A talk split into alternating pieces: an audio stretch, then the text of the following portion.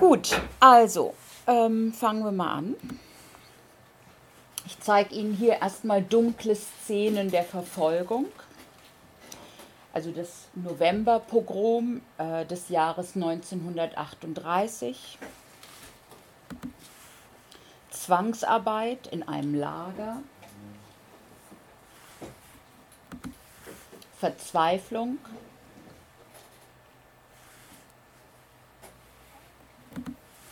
Vorbereitungen zur Ausreise und der von der SA beobachtete Abschied. Was ich Ihnen hier zeige, sind einige der Gouachen aus Charlotte Salomons Hauptwerk Leben oder Theater, die den Zyklus für das Gedenken äh, an die Novemberpogrome besonders bedeutsam machen. Dieses Werk äh, möchte ich Ihnen heute Abend in seiner ganzen farbigen Vielschichtigkeit vorstellen. Es ist ein Werk, in dem die Künstlerin nicht nur die avantgardistischen Impulse ihrer eigenen Zeit eigenwillig verarbeitet hat, sondern auch mit der Art und Weise, in der sie verschiedene Kunstformen und Genres mischte, Strategien unserer zeitgenössischen Kunst vorwegnahm.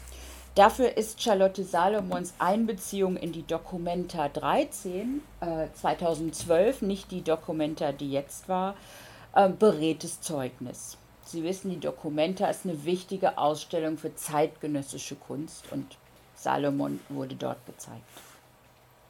Das formübergreifende Övre äh, Salomons, deren Geburtstag äh, sich im April dieses Jahres zum hunderten Mal jährte, dieses Övre hat in den letzten Jahren auch Werke anderer Kunstgattungen angeregt. Zum Beispiel Marc-André Dalbavys Oper Charlotte Salomon oder das Ballett von Bridget Briner, äh, Der Tod und die Malerin.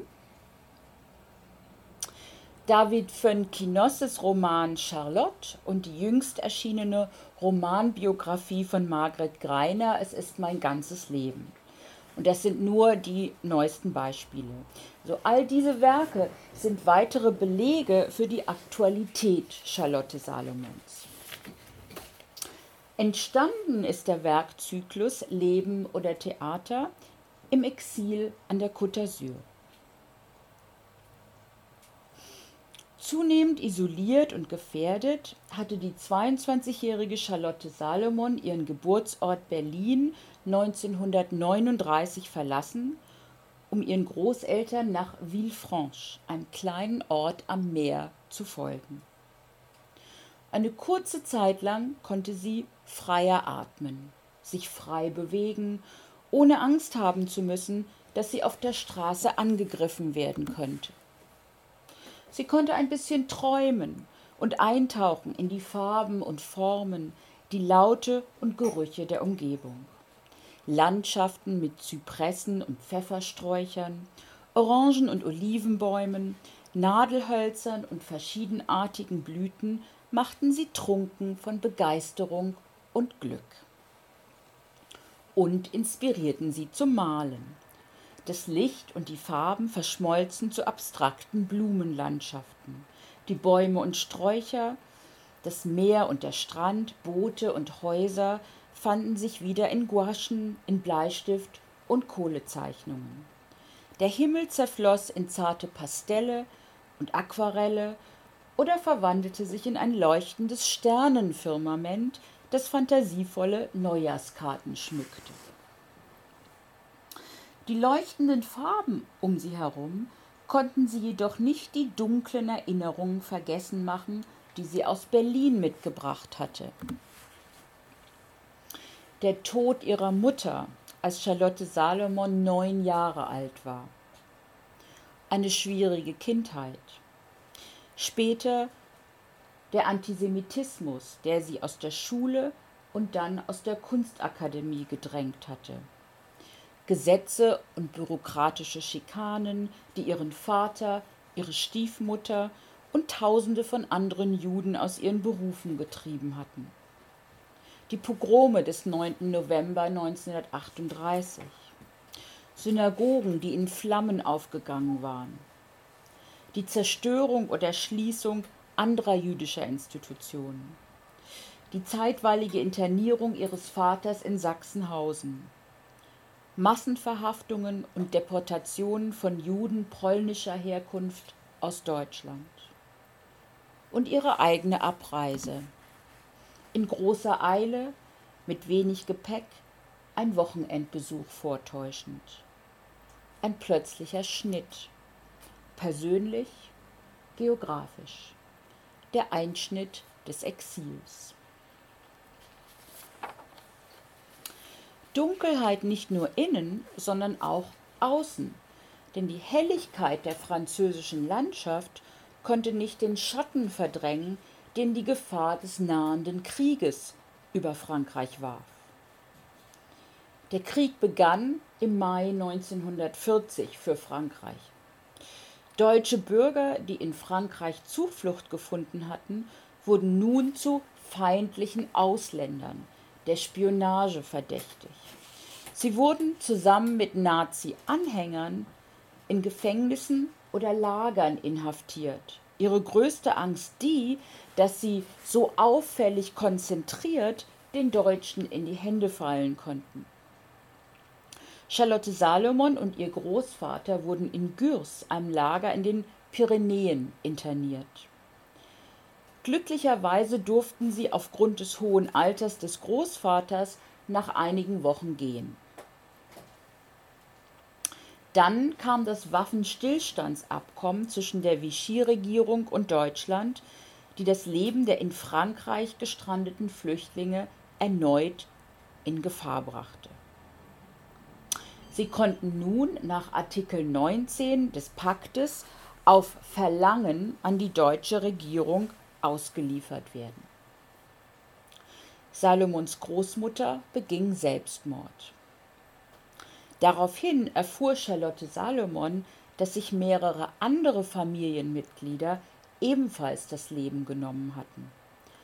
Auch ihre Mutter, von der sie geglaubt hatte, dass sie an Grippe gestorben sei, hatte sich in Wirklichkeit aus dem Fenster gestürzt. Verlustgefühle und Verzweiflung überwältigten sie. Und die Angst davor, selbst gefährdet zu sein, Lieber Gott, lass mich bloß nicht wahnsinnig werden. Ihr ohnehin brüchiges Leben schien noch brüchiger. Auch die Einsamkeit wuchs. Sie zog sich in ein kleines Hotel in Saint-Jean-Cap-Ferrat hoch oben über dem Meer zurück. Dort, allein mit ihren Erlebnissen und dem Pinsel, das ist ein Zitat, sah sie sich vor die Frage gestellt, sich das Leben zu nehmen oder etwas ganz verrückt Besonderes zu unternehmen. Charlotte Salomon entschied sich für das ganz verrückt Besondere. Umgeben von der Schönheit der Landschaft, der Wärme der Sonne und dem Rauschen des Meeres, versenkte sie sich in ihre Erinnerung. Sie begab sich auf eine Reise zurück zu den Wegen, die sie in Berlin gegangen war, zu den Menschen, die ihr wichtig waren. Erinnern als Trauerarbeit, als Zulassen des Schmerzes, als Wiederholen des Verlustes. Erinnern auch als Versuch, aus den Brüchen und Rissen des Exils Identität wieder zusammenzusetzen. ist jetzt besser, fällt mir gerade ein. Also, wie ich sagte, erinnern auch als Versuch, aus den Brüchen und Rissen des Exils Identität wieder zusammenzusetzen. Dann könnte ich vielleicht finden, was ich finden musste, nämlich mich selbst, einen Namen für mich. Im Laufe der nächsten zwei Jahre, 1940 bis 1942, entstanden hunderte von Bildern und Texten, Hinweisen auf Kunst und Literatur, Musik und Film, die Fragmente von Salomons Vergangenheit aufzeichneten. Sie bildeten ein komplexes Gewebe aus biografischen und fiktiven, aus historischen und textuellen Fäden. Ein Gewebe, das davon zeugt, wie sehr Charlotte Salomon sich der Täuschungen bewusst war, denen ein sich erinnerndes Ich beim Versuch, sich selbst zu schreiben und zu malen, unterliegt. Identität ist eine Art der Wiederabreise, schrieb die Filmemacherin Trinity Minha. Die erinnernde Rückkehr zu dem Ort, der einem verwehrt sei, erlaube einem, ich zitiere, wieder von vorne anzufangen, mit anderen Wiederabreisen, anderen Pausen, anderen Ankünften. Vor die Frage gestellt, sich das Leben zu nehmen oder etwas ganz verrückt Besonderes zu unternehmen, kam Charlotte Salomon bei der Kunst an.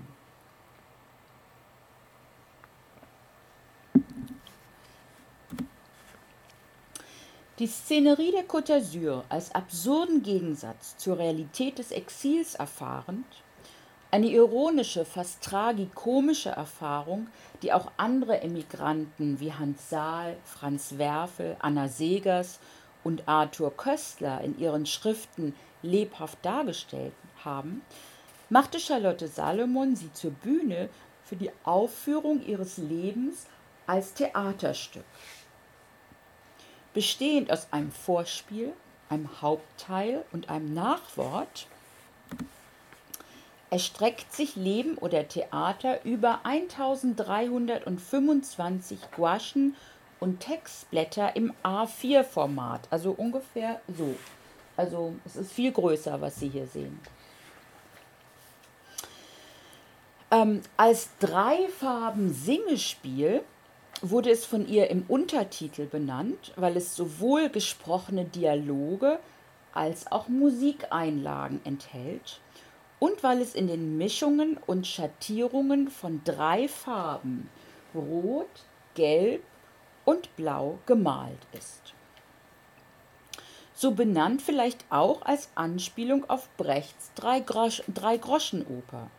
Als Hinweis also auf Charlotte Salomons Verbundenheit mit der künstlerischen Avantgarde ihrer Zeit, also das Drei-Farben-Singespiel. Das Singspiel, das unterschiedliche Musik- und Theaterstile in sich vereint, ist eine Gattung von eher heiterer Natur. Und schon das Titelblatt von Charlotte Salomons Stück, das Sie hier sehen, verrät die spielerische Arbeitsweise der Künstlerin. Leben oder Theater ist so zweideutig geschrieben, dass es auch als Leben oder Teleater gelesen werden können. Sehen Sie das? Womöglich wollte sie damit kundtun, dass sie die Dinge aus der Ferne, Television, zu betrachten gedenkt. Oder sie verwies auf das Teleater, sehen Sie? Ähm, eines der frühen Opernglasmodelle der Firma Zeiss, mit dem man auch auf Distanz scharf sehen kann. Und forderte damit sich selbst und die Betrachter auf, genau hinzuschauen. Und zu sehen gibt es allerhand. Hunderte von Szenen aus unterschiedlichsten Perspektiven in der Totale oder in Nahaufnahme präsentiert führen die Betrachter durch die vielen Wege, Biegungen, Abzweigungen und Umwege der Erzählung. Von Musik begleitet treten mehr als 20 Darsteller in der Handlung auf, die in der Zeit von 1913 bis 1940 in Deutschland, später in Nizza spielt. Unter den Darstellern sind Dr. Kann, ein Arzt, Charlotte Kann, seine Tochter, Amadeus Daberlohn, ein Gesangspädagoge, Paulinka Bimbam, eine Sängerin, und zwei Musiker mit den ebenso lautmalerischen Namen Dr. Sing Sang und Professor Klingklang. Als Figuren einer fiktionalisierten Autobiografie sind sie natürlich lebenden Personen nicht zufällig ähnlich, aber eben nur ähnlich. nicht mit ihnen identisch.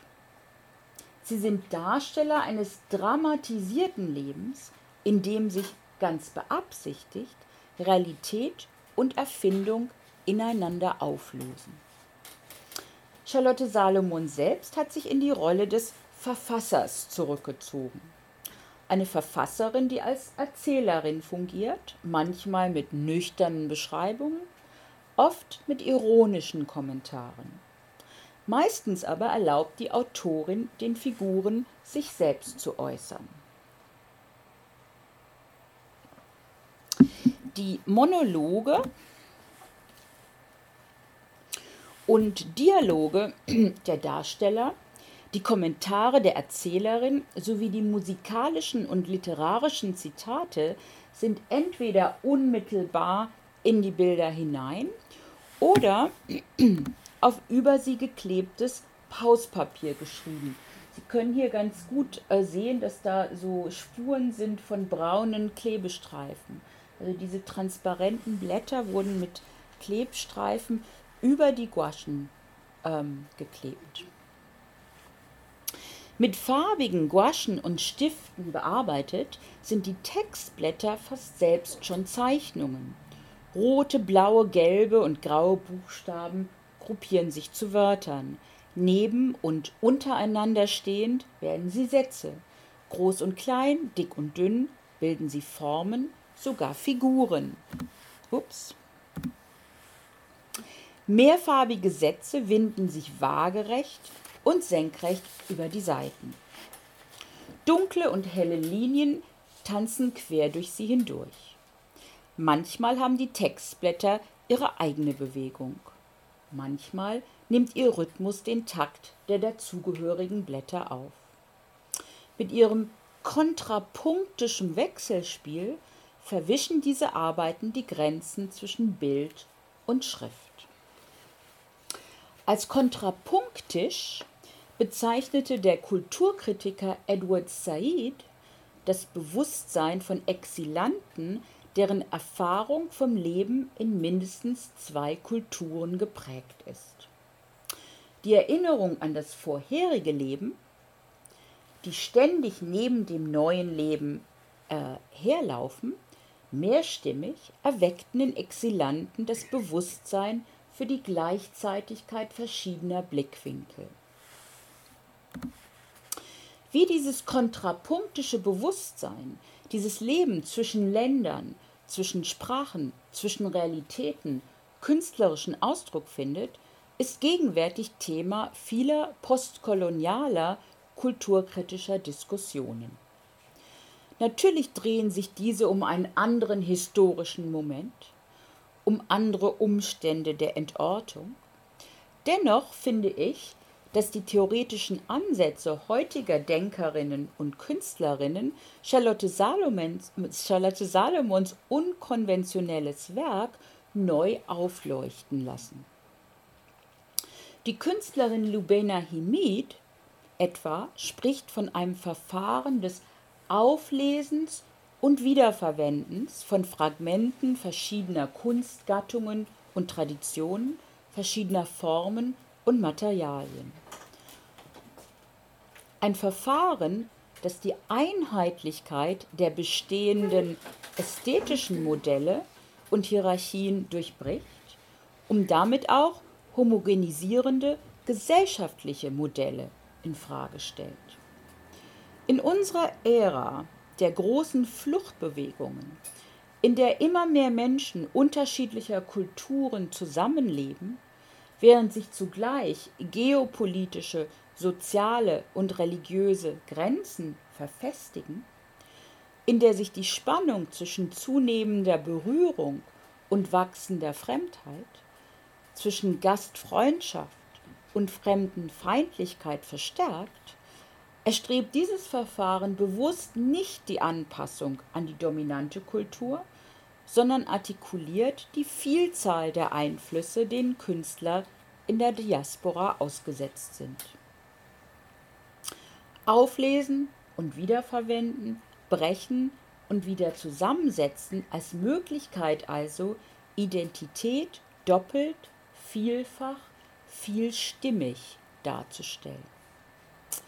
Trinity Minha beschreibt dieses Aufbrechen traditioneller Sprach- und Repräsentationsformen als eine poetische Reise, auf der sich die Künstlerin wagt zu mischen. Sie wagt, das ist auch ein Zitat, die Grenzen zu überschreiten, um alles, was der Monologismus unterdrückt hat, in die verbale, visuelle, musikalische Sprache einzuführen. Auf ihren imaginären Reisen zwischen der Côte d'Azur und Berlin, bei der Arbeit an Leben oder Theater, hat Charlotte Salomon ebenso zahlreiche Grenzlinien überquert. Sie hob nicht nur die Schranken zwischen Bild und Schrift, zwischen visueller Kunst und Theater auf, sondern auch die zwischen der sogenannten hohen Kunst und populären Kultur. Mit ihrem Perspektivwechsel, mit Montagen und Rückblenden führte sie filmische Mittel in ihr Werk ein. So suggeriert die wiederholte Darstellung derselben Person innerhalb einer Gouache, sehen Sie hier die Dame in Blau, das ist Franziska Kann. Sie sehen sie im oberen Bildteil zweimal am Zug, dann in der Mitte Franziska mit ihren Eltern und dann Franziska mehrfach auf dem Weg zu ihrer neuen eigenen Wohnung. Also diese wiederholte Darstellung derselben Person innerhalb einer Gouache suggeriert Bewegung,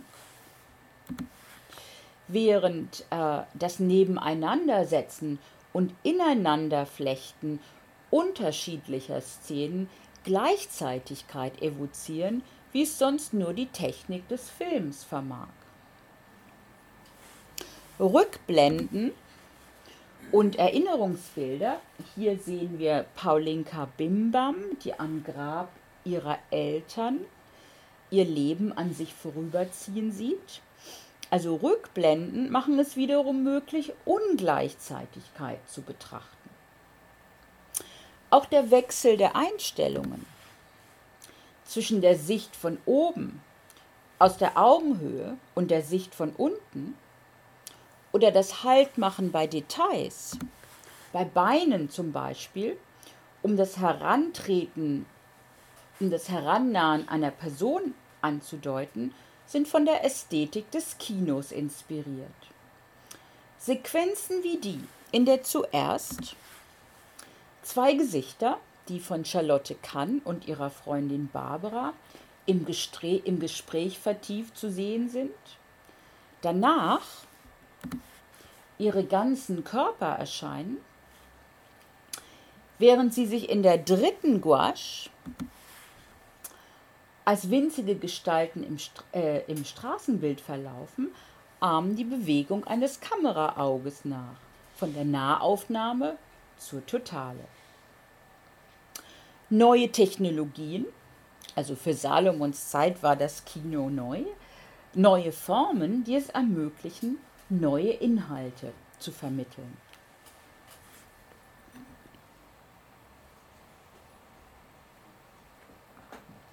Mit der Verknüpfung von Schrift und Bild wagte sich Charlotte Salomon in das Terrain des Comics. Stilmittel wie die Reduzierung einer Figur auf einige wenige Striche, auf einige wenige Merkmale oder die endlose Vervielfachung von Gesichtern, um, Röde, um Redeströmen nachzufolgen und die Zuordnung von Sätzen, Aussagen, Gedanken zu einer Person in Form von Sprechblasen scheinen der Sprache populärer Bildergeschichten entliehen. Der Ton des Zyklus ist dadurch ironisch, spröde, durchaus auch humorvoll, hat eine Leichtigkeit da, wo es eigentlich bodenlos wird. Ähnlich leichtfüßig bewegen sich Salomons musikalische Bezüge zwischen klassischer Musik und Volksliedern, zwischen Oper und den neuesten Schlagern, zwischen Urfassungen, abgewandelten Texten oder frei erfundenen Melodien. Wenn ich von den musikalischen Bezügen spreche, meine ich nicht nur Szenen, in denen Musik vorkommt, also präsentiert wird, obwohl es die viele von denen gibt, sondern auch auf den Textblättern gibt es musikalische Anweisungen. Man stelle sich diese Szene zu dieser und jener Melodie vor. Also einer Kantate von Hoffmann, die diese Hauskonzertszene begleitet, folgt auf der nächsten Gouache Fred Raymonds Schlager in einer kleinen Konditorei, während auf einem anderen Bild ein Schubert-Lied mit einer Filmmelodie aus Die drei von der Tankstelle konkurriert. Weber und Weihnachtslieder, Bach und Bizet, Gluck, Mozart und Soldatenlieder, Maler und Nationalhymnen werden aufgerufen, um Stimmungen zu intensivieren Gefühlsräume zu öffnen, aber auch um Doppeldeutigkeiten zu schaffen, Unter- und Obertöne mitschwingen zu lassen. Musik, Bild und Text beflügeln sich gegenseitig, greifen gemeinsame Motive auf, verwerfen sie, um sie später wieder anklingen zu lassen. Sie ordnen sich zu Rhythmen, schnellen und langsamen, manchmal miteinander, wenn etwa eine Melodie dem Pinselstrich den Takt angibt oder den Wechsel vom Hell und Dunkel der Farbe bestimmt, manchmal getrennt, harmonisch oder disharmonisch. Auch bei den literarischen Zitaten scheut Charlotte Salomon sich nicht, Verschiedenes zu mischen. Im Original belassen oder umgestaltet da steh ich nun, ich armer Tor, und bin so klug als wie zuvor. Gewiss habe ich zu viel getrunken, sagt zum Beispiel Amadeus Dabalon. Also im Original belassen oder umgestaltet sind Zeilen aus Werken von Goethe und Dante, aus der Bibel und aus Nietzsche, aus Gedichten von Heine Rilke und Paul Verlaine bis hin zu Sprichwörtern und zeitgenössischen Reimen, in die Texte von Leben oder Theater eingestreut. Mischen und einstreuen, auflesen und wiederverwenden, herausbrechen und neu verknüpfen. Dieselbe Vorgehensweise zeigt sich bei Charlotte Salomons Anspielungen auf die visuelle Kunst. Viele Hinweise, das merken Sie auch schon, wenn Sie die Bilder so anschauen, viele Hinweise finden sich auf den Expressionismus des frühen 20. Jahrhunderts. Auf Arbeiten von Munk, Kirchner, Heckel, Nolde und Kokoschka, angedeutet in der starken Farbigkeit und heftigen Pinselführung, in der deutlichen Konturierung und der entstellten Perspektive und Form vieler Gouachen.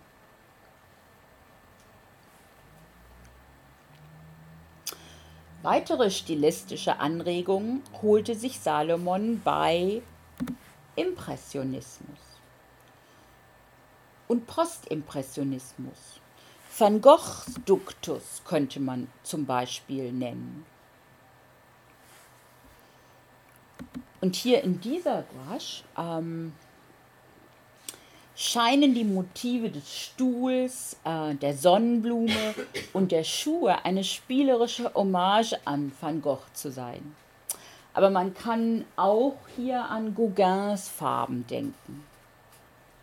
Und in dieser Gouache kann man sich vielleicht an Chagalls schwebende Leichtigkeit erinnern. Bis hin, äh, die Assoziierungen gehen bis hin zur abstrakten Kunst.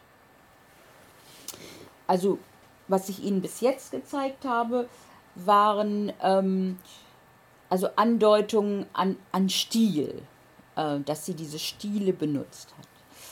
Ähm, sie griff aber auch, Salomon griff auch auf historische Kunst zurück, etwa auf die mittelalterliche Buchmalerei, evoziert in Blättern, in denen der Erzählstrom in horizontale Blätter voller winziger, vor flachen Hintergrund gesetzter Szenen einfließt. Oder auf Arbeiten von Michelangelo, erkennen Sie das hier, die Capella Sistina. ähm, ähm, und jetzt, der Unterschied jetzt ist, dass es nicht mehr um Stil geht, weil es natürlich nicht äh, der Stil von Michelangelo ist, sondern hier greift sie Motive auf. Also hier haben sie ähm, Michelangelo-Motiv, dann greift sie auf Rembrandt auf, das zeige ich Ihnen nachher, oder auf Caspar David Friedrich. Ähm, ähm, diese, die Frau am Fenster ist natürlich das Symbol der, äh, See, der das romantische Symbol der, der Sehnsucht. Ähm, also zwischen den Genres schwebend schuf Charlotte Salomon ein Werk, das Kunstformen und Stile mischt, mit ihnen spielt und experimentiert sie aus den gewohnten Bezügen herausnimmt, sie verrückt und neu zusammensetzt. Genau dieses Hinterfragen von konventionellen Rahmen der Repräsentation, dieses in Trinity Minhas Worten Überschreiten einer unbestimmbaren Anzahl von Grenzlinien, ist das, was heute oft mit dem Ausdruck kultureller Differenz in Verbindung gebracht wird. Auflesen und Wiederverwenden als Idiom von Migranten und Exilanten, die zwischen den Orten leben, die Fragmente verschiedener Zungen sammeln und sie zu einer eigenen Sprache umsetzen von seiner ursprünglichen Sprache fortzugehen, so Trinity Minha, wie ein Fremder in dieser Sprache zu reisen und zu ihr über Bruchstücke zurückzukommen, heißt auch schweigen zu lernen und von neuem zu sprechen. Anders.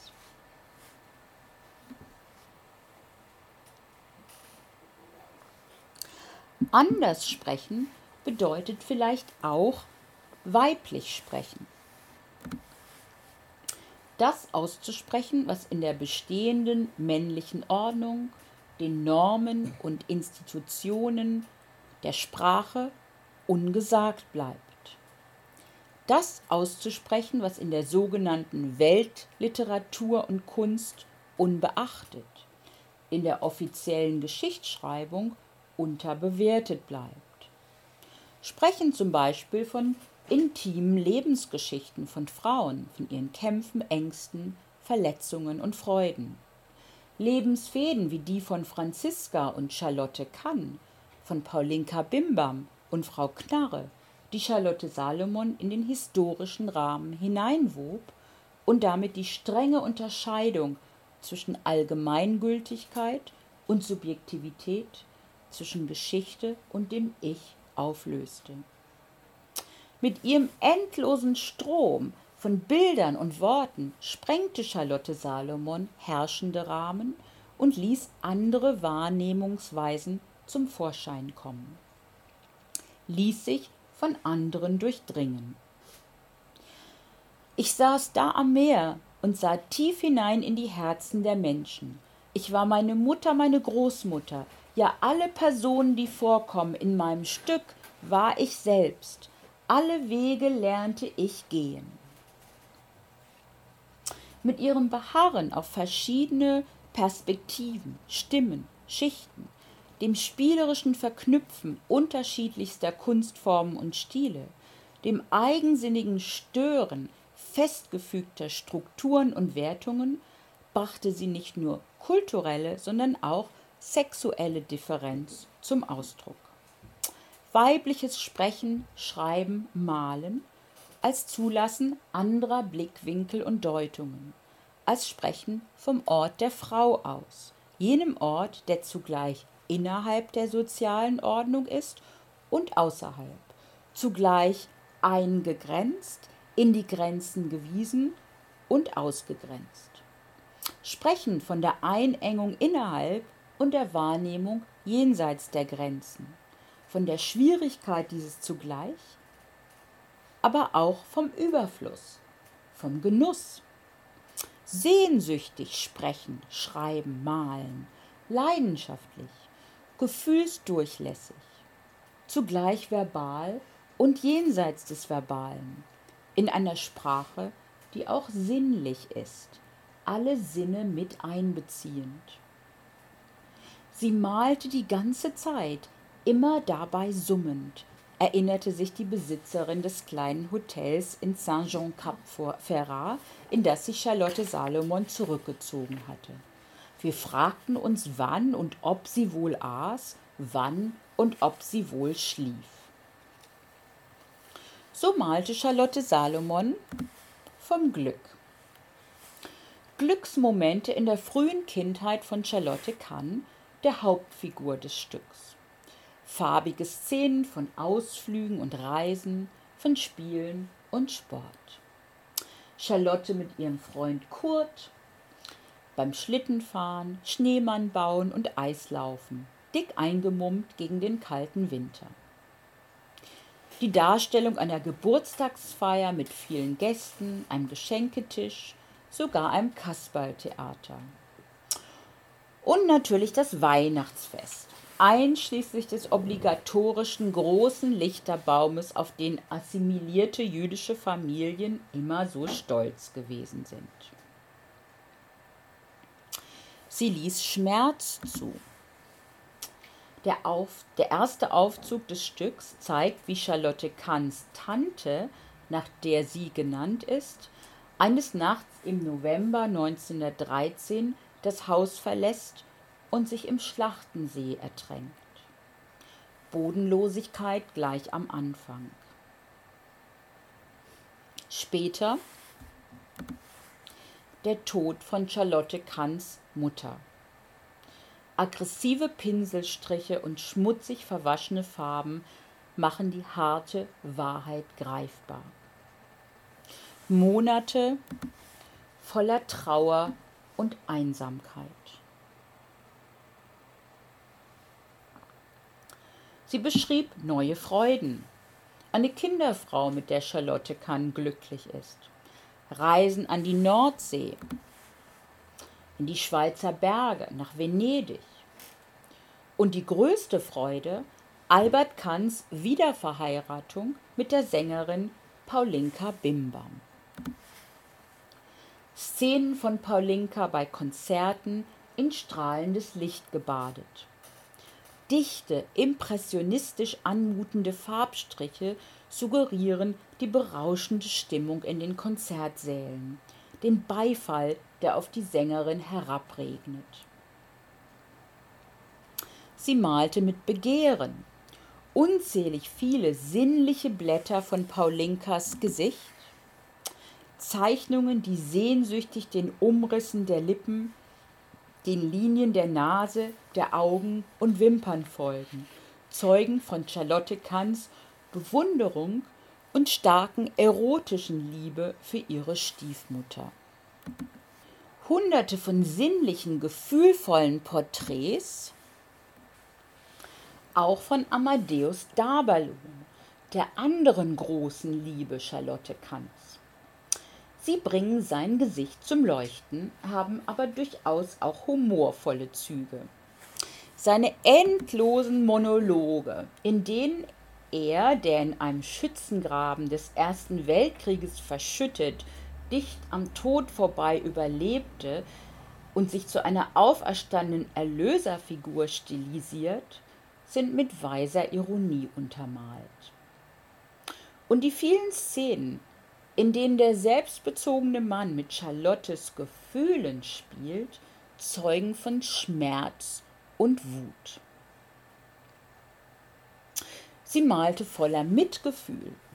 Zum Beispiel Mitgefühl mit Franziska Kann, deren schrecklichen Tod Salomon zu begreifen versucht, indem sie ihr Leben aus der Sicht verschiedener Darsteller anschaut. Oder Mitgefühl mit Charlotte Kanns Großmutter, deren wiederholte Suizidversuche in einer langen Sequenz im Nachwort dargestellt sind. Die Szenen zeigen Charlotte Kann am Bettrand der Großmutter beim Versuch, diese, die einen Hang zum Dichten hat, davon zu überzeugen, sich nicht das Leben zu nehmen, sondern das Leben zu beschreiben. Den Schmerz und die Schönheit, das Leiden und den Reichtum. Indem du es niederschreibst, befreist du dich selbst und leistest der Welt vielleicht noch einen Dienst. Es gibt ja nicht so viele gute Bücher, die für allgemeine Wahrheiten gültig sind. Und dein Buch würde zum letzteren gehören. Das weiß ich ganz gewiss. Fast legt sich Charlotte auf die Großmutter, hält sie fest, um eindringlicher auf sie wirken zu können. Intensive Farben, heftige Pinselstriche, fast abstrakte Formen, komponiert nach dem Rhythmus von Beethovens Ode an die Freude. Während Charlotte ihre Kraft, ihren Körper, ihre Stimme, eine Stimme, die mit lauten roten Buchstaben in die Gouachen eingeschrieben ist, während sie all dies zur Rettung ihrer Großmutter einsetzt, lösen sich die Grenzen zwischen den beiden Frauen auf. Ihre Konturen fließen ineinander. Charlotte kann ihre Großmutter nicht retten. Stattdessen rettet sie sich selbst.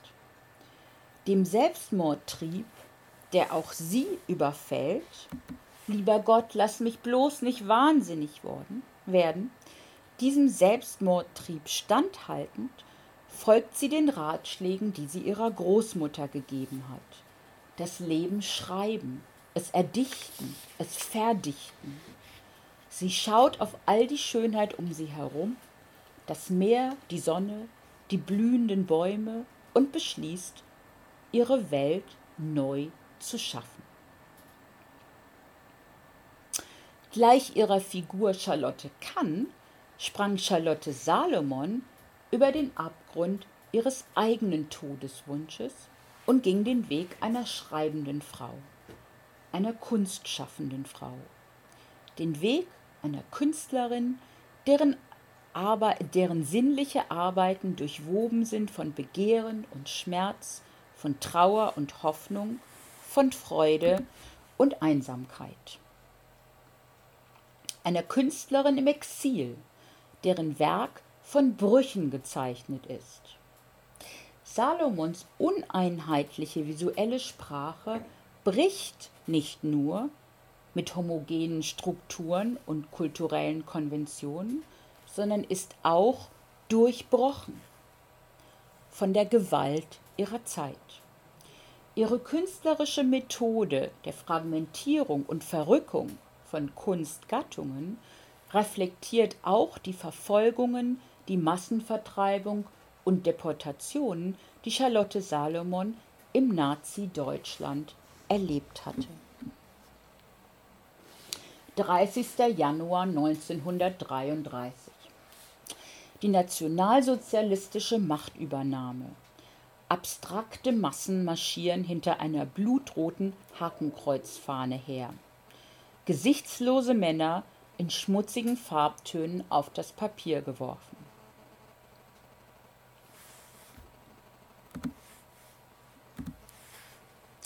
Erster April 1933 der Stürmer, das, das nationalsozialistische Blatt der Volksaufklärung, ruft zum Boykott gegen jüdische Geschäfte auf. Im Hintergrund schlagen Menschen Schaufenster ein. Die Gebäude sind mit roter Farbe verspritzt. In einer anderen Szene weigert sich Charlotte Kann, mit verschränkten Armen in ihre Schule zurückzugehen. Eine Schule, die mit braunen Hakenkreuzen übersät ist. Die Historikerin Stefanie Schüler-Springorum wies kürzlich darauf hin, dass kaum jemand der nationalsozialistischen Gewalt so hilflos ausgeliefert war wie die jüdischen Kinder und Jugendlichen.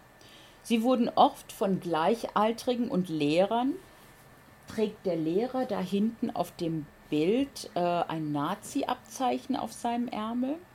Sie wurden von Gleichaltrigen und Lehrern gedemütigt oder auf dem Schulweg angegriffen. Ich gehe nicht mehr zur Schule, sagt Charlotte Kahn zum wiederholten Male. Kannst machen, was du willst mit mir. Ich gehe nicht mehr zur Schule. Das macht mir kein Pläsier. Die Eltern aber, so Schüler Springorum, mussten zu größerer Sensibilität gegenüber ihrem traumatisierten Nachwuchs ermahnt werden. Ich wollte nur, du machst zumindest das Abitur, schält der Vater Albert Kahn tatsächlich verständnislos. Er selbst, ein Chirurg, ist mit seinen Studenten in einem Operationssaal zu sehen. Das Bild ist durchgestrichen. Herr Professor kann aus, raus. Die Komposition der um Albert Kahn versammelten Gruppe ist eine Anspielung auf Rembrandts Anatomie des Dr. Tulp. Sinnbildlich ausgelöscht ist also nicht nur die Karriere Albert Kahns, sondern eine ganze kulturelle und zivilisatorische Wertetradition. Charlotte Kahns Stiefmutter, die Sängerin Paulinka Bimbam, gibt anderswo ein Konzert. Stimmen aus dem Publikum brüllen aus, raus. Vorher waren Paulinka und Albert Kahn als beruflich sehr erfolgreich dargestellt worden.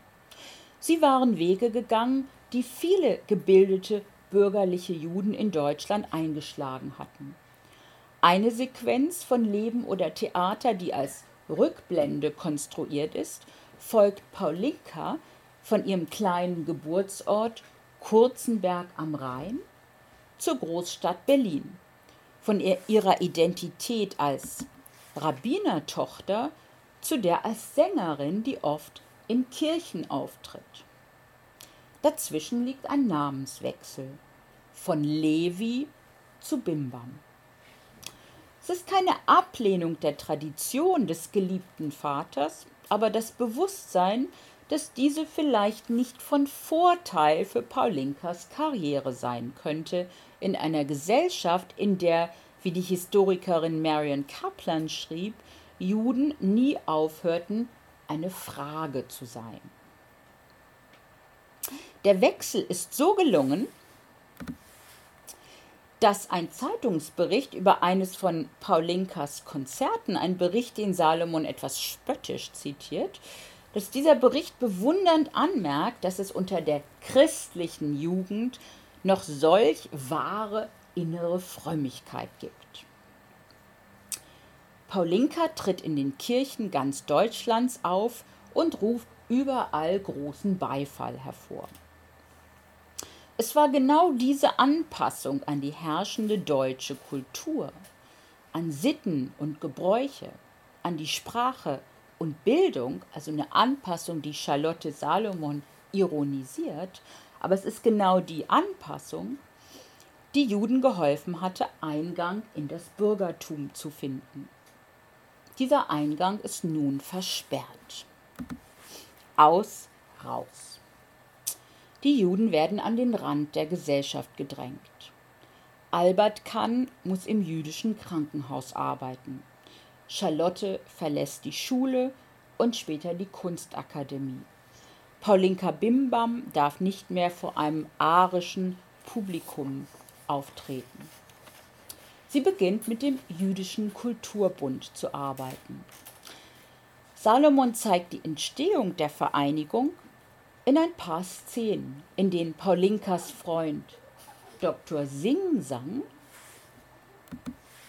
im Ministerium für Kulturpropaganda um Erlaubnis zur Gründung eines jüdischen Theaters sucht.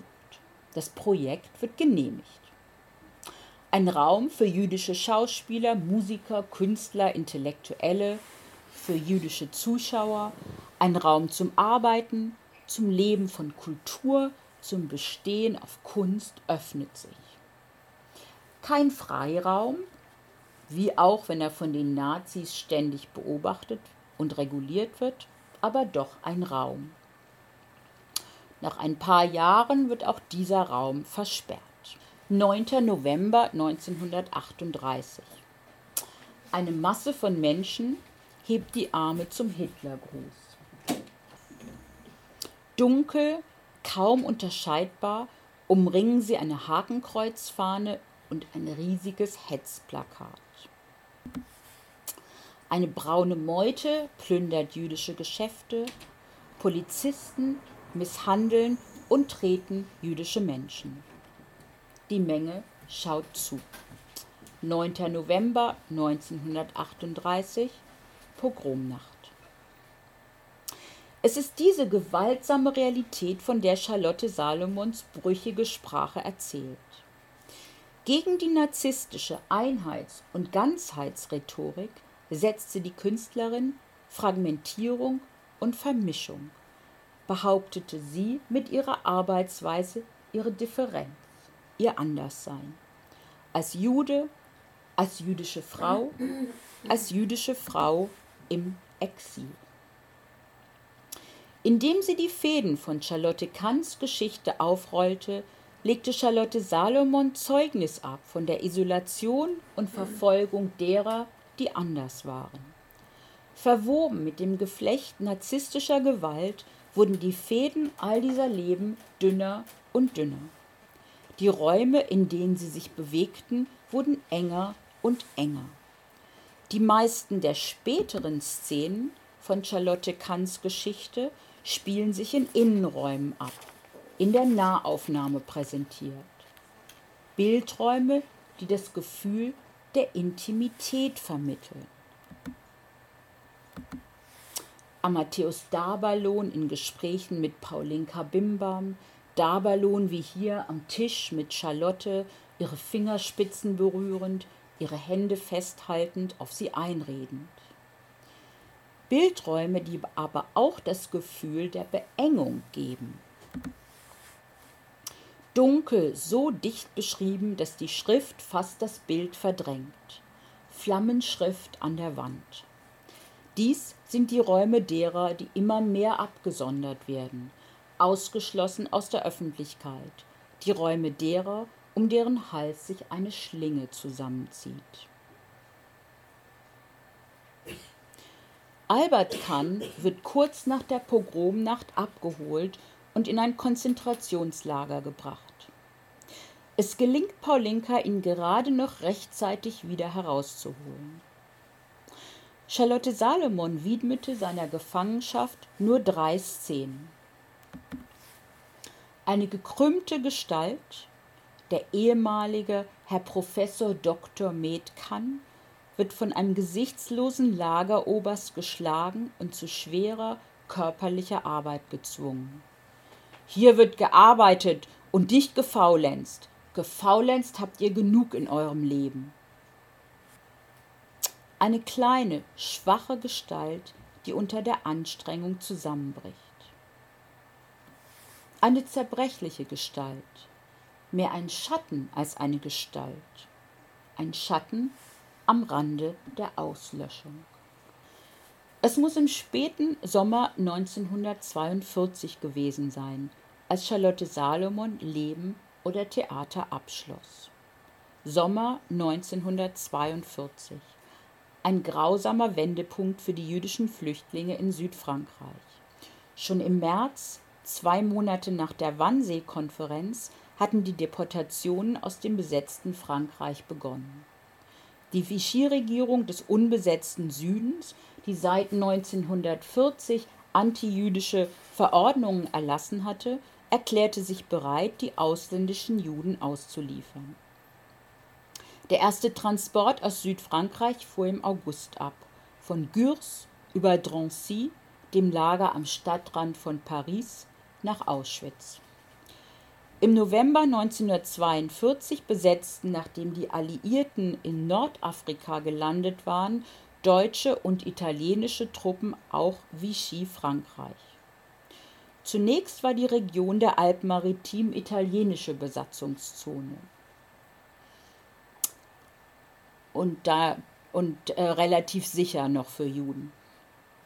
Anfang September 1943 ergaben sich jedoch die Italiener an die Alliierten und die Alpen maritim fielen an die Deutschen.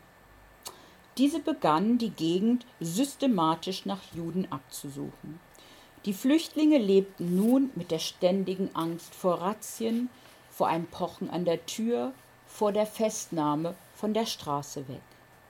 Tausende wurden auch in Nizza festgenommen. Charlotte Salomon packte alle ihre Werke, Porträts, Blumenbilder, Landschaften in Kisten.